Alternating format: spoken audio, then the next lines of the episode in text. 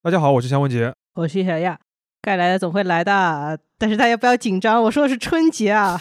本期是我们龙年春节之前的最后一期节目了，之后我们会照例放假两周，二月二十二日再重新开始更新。在这里先给大家拜个早年，坚持到现在辛苦了。而且我们商业就是这样，在年后也会即将满三岁了啊。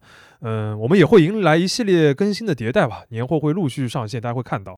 那年初其实我们开这个规划会的时候还是很兴奋的，对这些变化，也希望届时大家能够喜欢。言归正传，本期节目我们想聊一个二零二三年极其火热的话题，就是人工智能。终于要聊了，是吧？那在二零二四年初，第一财经杂志旗下专注于智能科技的团队新皮层，用了一个完整的封面专题，分了很多的角度来回顾这一轮热潮，非常全面和精彩。我们会把这期杂志的购买链接放在 show notes 里面，欢迎大家自助下单。那说到人工智能的浪潮，领头羊毫无疑问是 OpenAI 啊。说它是二零二三年最风口浪尖的公司，应该都没有什么问题。嗯，不仅仅是它划时代的 GPT 四，还有它年末这公司内部的所谓宫斗事件，都最大程度的吸引了行业和舆论的目光。但既然人工智能我们说它是一个浪潮的话，就不会只有一家公司。事实上，在这波浪潮里，催生出了可以说有史以来一批估值成长速度最快的创业公司。而这些公司呢，在中文世界里的讲述可能会比较少。那我们这一期节目就聚焦在其中的一家公司来讲讲它的故事。嗯，这个故事的开头还是要从 OpenAI 说起，因为在宫斗事件里面有一个叙事是经常被提起的，就是 OpenAI 这个公司或者说这个组织吧，在创立之后呢，经历了非常多人才的进进出出，这一方面体现出这家公司治理结构的特殊性，然后发展到极端情况就会出现权力的斗争。但是硬币的另一面是平排的人才流动，让 OpenAI 开始展现出一种黑帮文化，也就是说，他曾经的员工出走之后会自立门户，而且展现出在 AI 领域的一个很强的统治力。没错，那数据显示呢，在过去五年里，有超过三十位的 OpenAI 任职过的高管、工程师或者研究员，他们离职创业，创办了自己的公司。这些公司总计的融资额已经超过了十亿美元。那密集的人才，还有社会关系、资本机会，都会出现在他们的周围。像上一次啊，这硅谷出现这样的所谓某某帮，基本上可以追溯到二零零零年代初的 PayPal，就是大家知道马斯克就从那个 PayPal 里面出来的，对吧？还有更早的，有可能就要追溯到一九七零年代的半导体时代了。那脱离 OpenAI 的这些前员工所做的事情呢，很多还是 OpenAI 产品和方法论的延伸，但是经常也会有一些更明确的理念的分野，或者说更追求实用性的一些选择。理念的分野方面，有一家更注重研究者定位，目前被视为是 OpenAI 竞品的公司，叫 Anthropic。它的聊天机器人叫 Cloud，其实也很好用啊。那实用性这方面呢，这次新皮层团队记者陆彦军就关注到了一家叫 Covariant 的公司，这个就是我们今天节目的主角了。它聚焦的不是大模型，而是机器人。这里的机器人指的是那种有机械实体版本的机器人，物理的，嗯，对，就不是那种在线聊天的 bot 啊。说起来也蛮妙的啊！其实我们早在第四十四期的节目里边就讨论过一个话题，叫做“机器人为什么一定要长得像人”，对吧？我们就是讨论这个物理的机器人。当时就其实提到了，就 AI 的这个软件层面的应用会改变整个机器人行业的现状。结果这个未来很快就来了啊！所以本期节目呢，我们就邀请到了我们的记者陆彦军一起来跟大家聊一聊 Covariant 这家公司。燕军是第一财经杂志团队非常优秀的年轻记者啊！之前我们讲东方树叶那期的话题，其实也是由他操作完成的。给大家打个招呼，大家好，我是陆燕军，很高兴来到商业就是这样。关于 Covariant 的故事呢，我们今天会分三个部分来讲。首先呢，可能要给大家解释一下他所关心的具身智能是个什么东西。这个思路呢，其实和以往的机器人发展理念差别还是蛮大的。之后呢，我们会介绍 Covariant 的商业化能力，这个是它目前很迷人的一个地方。我们会着重介绍 Covariant 目前的主营业务，叫自动分拣机器人。这个业务呢，目前已经拿下了几家国际级大物流公司的订单。我们会看它是怎么做到的。分拣啊，你听起来很容易，但其实在现实生活中，它要依靠大量的人力介入，是一个很重要的物流环节，也很累啊。那这里呢，我们也会展开的请陆元军来讲一些细节。最后呢，我们再会开一下脑洞，谈一下 Covariant 目前会面临的一些竞争者和挑战是什么。嗯，今天这期节目的前摇有点长了，那我们赶紧开始正片吧。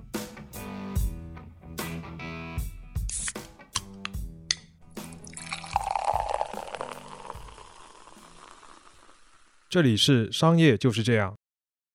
那我们就从第一个部分，就是 Covariant 走的这个具身智能这个路线说起啊。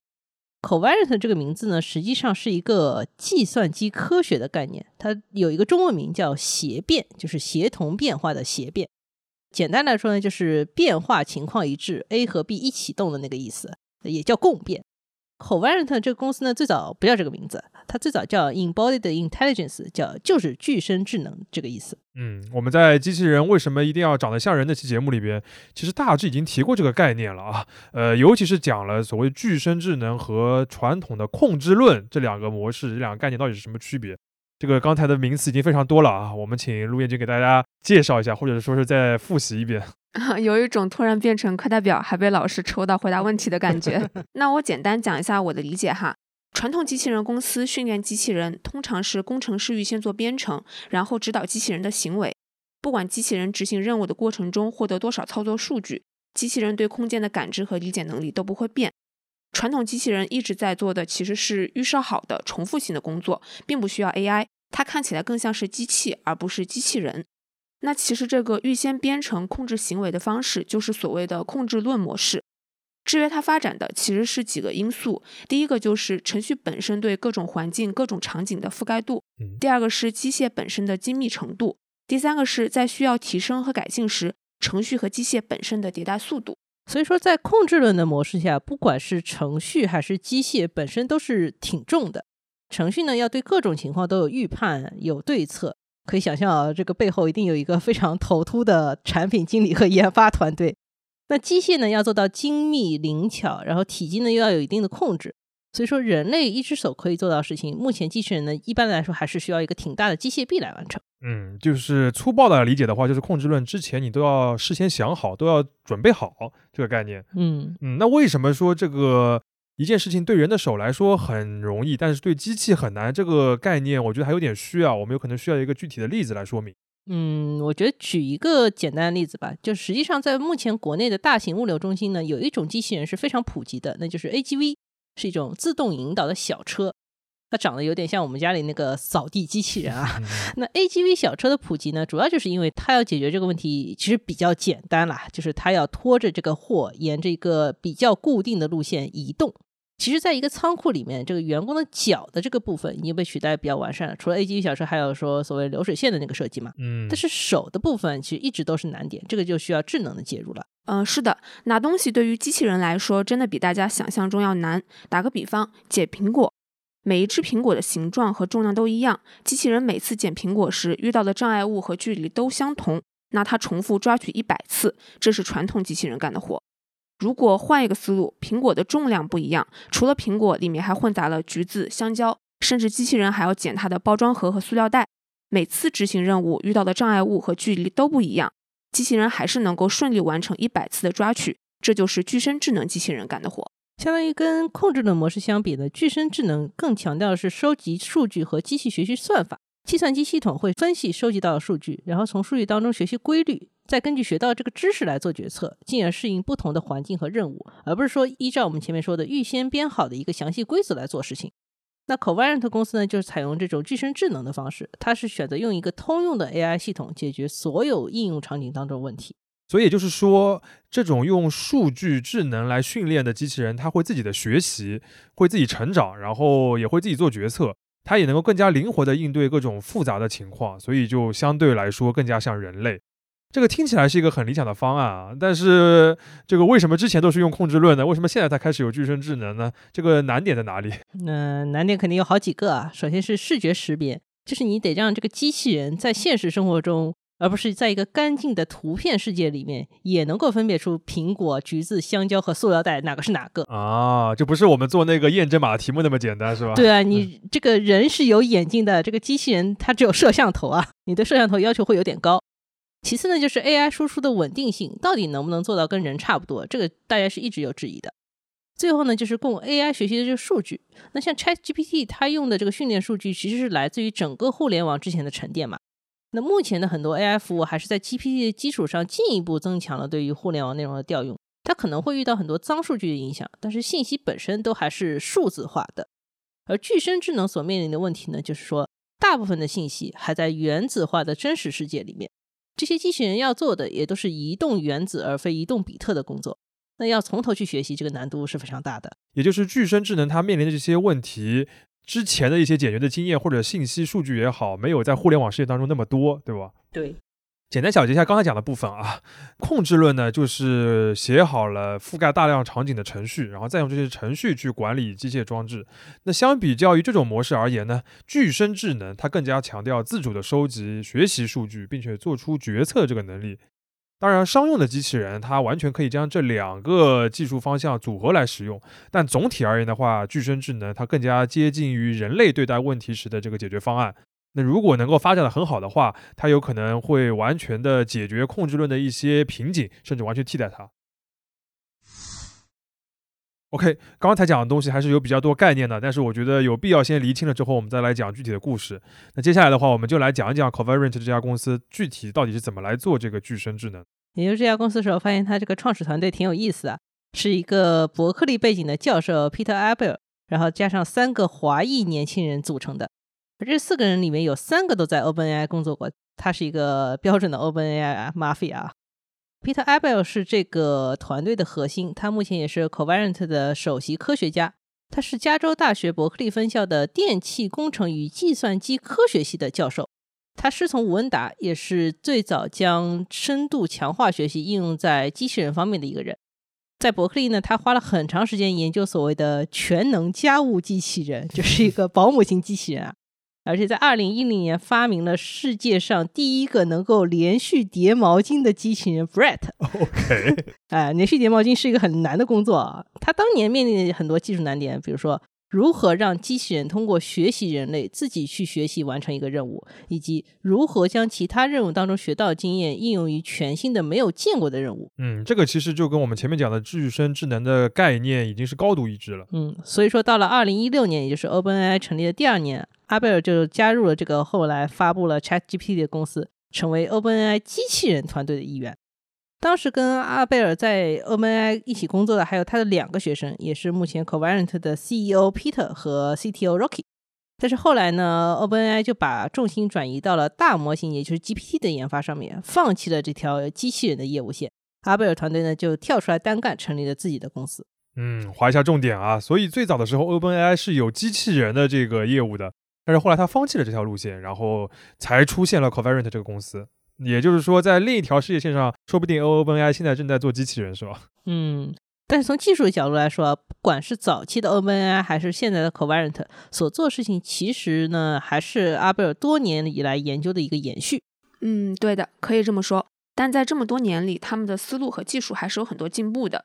首先要强调一下，Covariant 用的不是 GPT 那样的大模型，而是专用模型。它做了一个核心平台 Covariant Brain。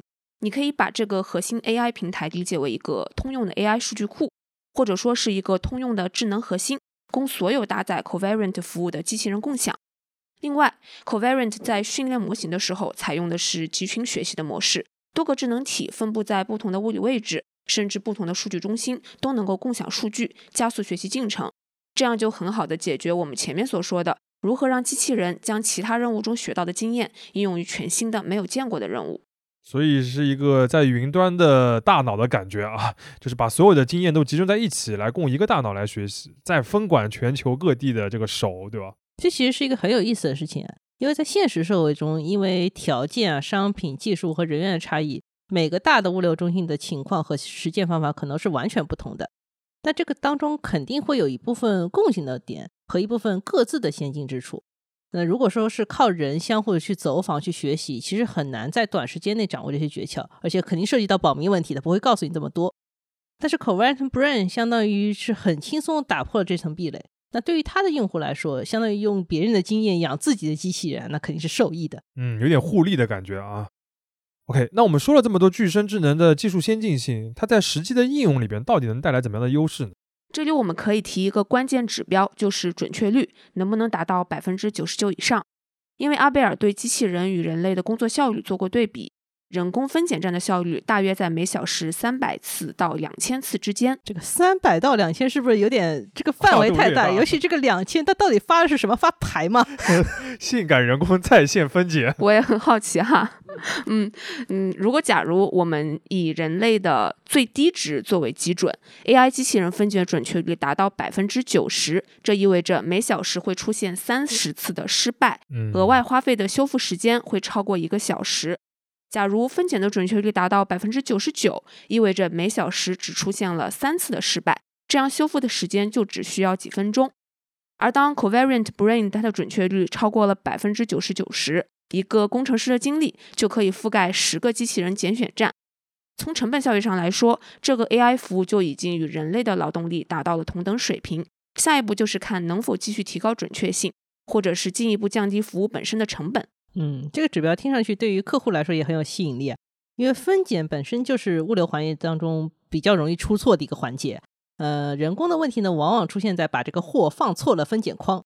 机器的问题可能更集中于没抓牢，把这个东西掉到地上了。那从纠错成本来说呢，后者这个纠错成本也要低一点。嗯，所以说的更直白一点，就是在物流分拣这个细分的工种或者领域当中，covariant 它能够使得机器人真正有可能比人类的效率更高，对吧？之前有可能是达不到这个效率的，而百分之九十九的这个准确率呢，其实就是一个临界线。所以说，我们可以看到这套运行和训练的逻辑一开始就明确的导向了商业化的目标。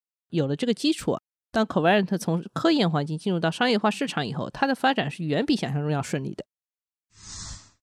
OK，技术的部分解决了，我们就来具体讲一讲商业化吧。所以 covariant 是怎么找到自己第一个大客户的？嗯，这个就有点天时地利人和了。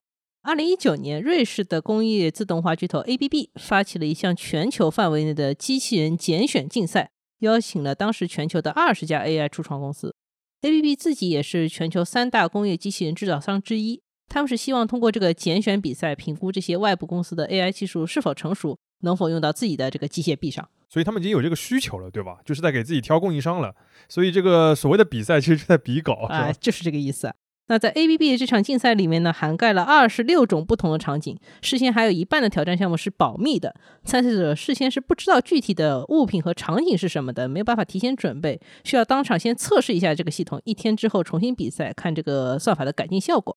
实际参加测试的物品给大家报一下，有水彩笔、袋装软糖、塑料瓶装药、方块纸盒、胶水、洗面奶、按压式洗手液、苹果、袋装膨化食品、玩具小滑鸭，就是他们这个包装形状、重量都是完全不一样的。啊、感觉人买的快递真的有很多类型的，是一个小朋友的快乐屋的感觉了，已经。我觉得小朋友快乐屋确实需要特别的做分拣收纳，这个难度也确实很大。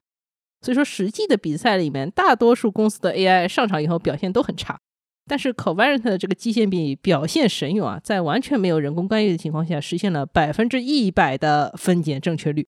所以说，比赛之后，Covariant 就很顺利的嘛，变成了 ABB 的一个服务供应商，而能拿下 ABB，基本上也就意味着能拿下很多很多其他公司了。那 Covariant 之所以能够在这个投资市场被很多人看好，也是因为他们步入商业化的这个过程非常顺利，对吧？而大客户对他们的这个服务也非常满意。但这边还有一个一些具体的问题要问一下，就比如说你卖服务，其实有一个核心的问题就是价格。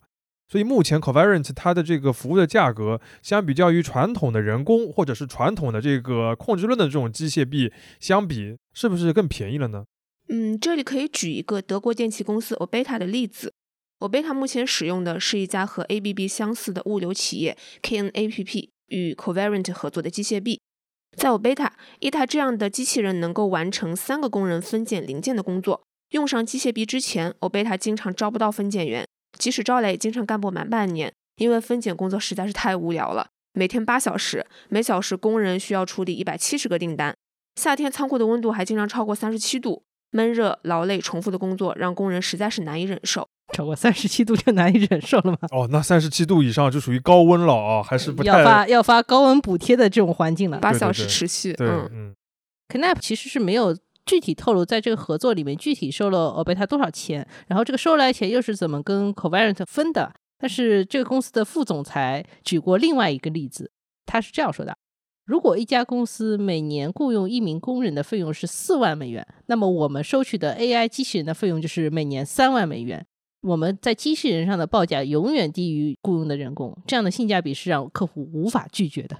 这边我觉得两个问题吧，一个是他们替代的那些工作确实是非常辛苦的，也很困难的。这个其实也是很多人工智能领域替代工作的一个就是首先切入的方向。但另一方面，它这个报价确实，反正也讲得非常直白吧。其实 Covent 自己在 LinkedIn 上也做过一种类似的营销内容啊，我觉得他讲的也非常直白。他那个内容是这样讲的，就是企业为人工付出的成本当中，不仅有月薪和绩效的部分，还有管理费用和招聘费用。而员工到岗以后呢，他们的上班时间里面，除了常规的工作时间，还包括开会的时间、调换工种所需要的适应的时间、机器停摆等着的时间，以及午餐时间和休息时间。嗯，反正他的意思就是机器人大法好，对吧？永远是比招人要便宜轻松的，而且还可以机器人它可以满负荷的二十四小时运转，你饭也不用吃。嗯，怎么说呢？他说的都对，但是这一套就是机器人能够取代人工的这个话术吧，多多少少你讲的这么直白，还是有点令人不适的吧。嗯，稍微有点不适啊。那关于这点，我们在节目最后还会稍稍展开一点讨论。最后还有一点就是 c o v e r n t 我们前面不是提到它是一个集群学习的模式嘛？而且它跟客户拓展得力这两个点叠加出来呢，又是有一个优势。嗯，就跟特斯拉的那个车上面这个训练自动驾驶，车卖的越多，对它帮助越大一样的。嗯，对呀，因为集群学习的优势不就是说 c o v e r n t Brain 是可以同时学习所有部署到客户现场的这个机械臂的经验嘛？那么客户越多，场景越新，情况越复杂，那它的学习效果其实和改善速度也会更好。那如果说之前 AI 机器人面临的一个大的问题就是来自于现实社会的数据不够多的话，那么现在 Covariant 的优势恰恰就是它已经掌握了这些数据。那最后我们来花点时间来讨论一下 Covariant 这个听起来一切都很顺利的公司可能会面临哪些竞争对手和长期挑战吧。从竞争对手上来看，我觉得可以分为几类。首先，目前有些做机械臂的公司也会想做自己的 AI 服务，做纵向的整合。比如举个例子，美国的 Berkshire Grey 这家公司的方案和 Covariant 很像。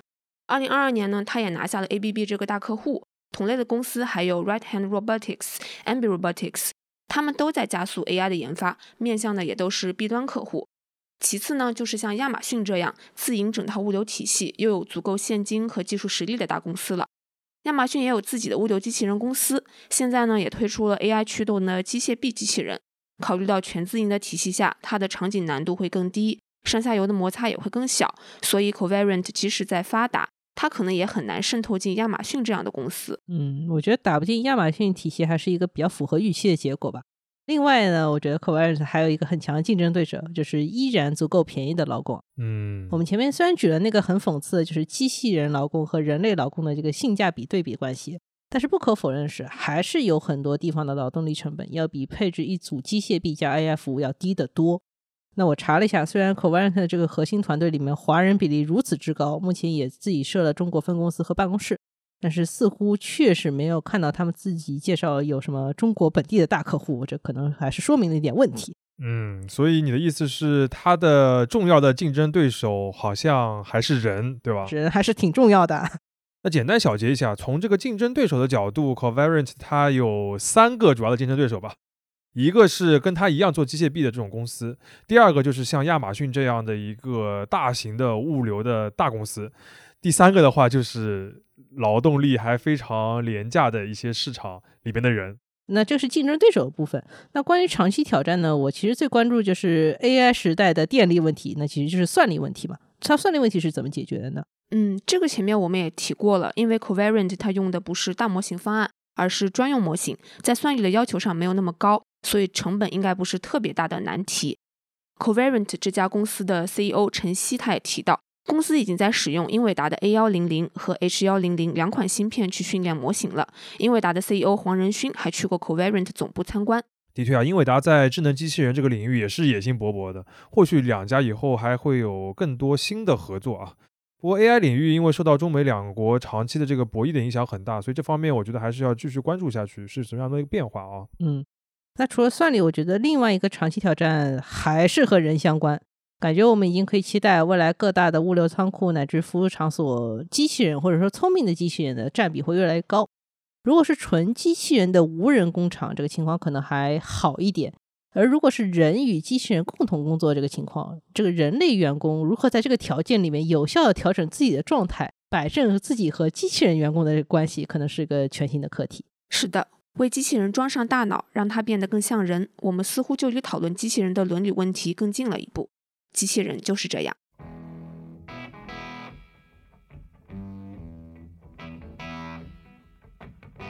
感谢收听这一期的《商业就是这样》。你可以在各大播客平台收听我们的节目。如果喜欢我们，可以在苹果播客点个关注，还可以到豆瓣给我们打五星，因为他们最近也开通了播客功能。你还可以在小宇宙给我们打赏，这会对我们很有帮助。期待与你在各个平台相遇，下期见。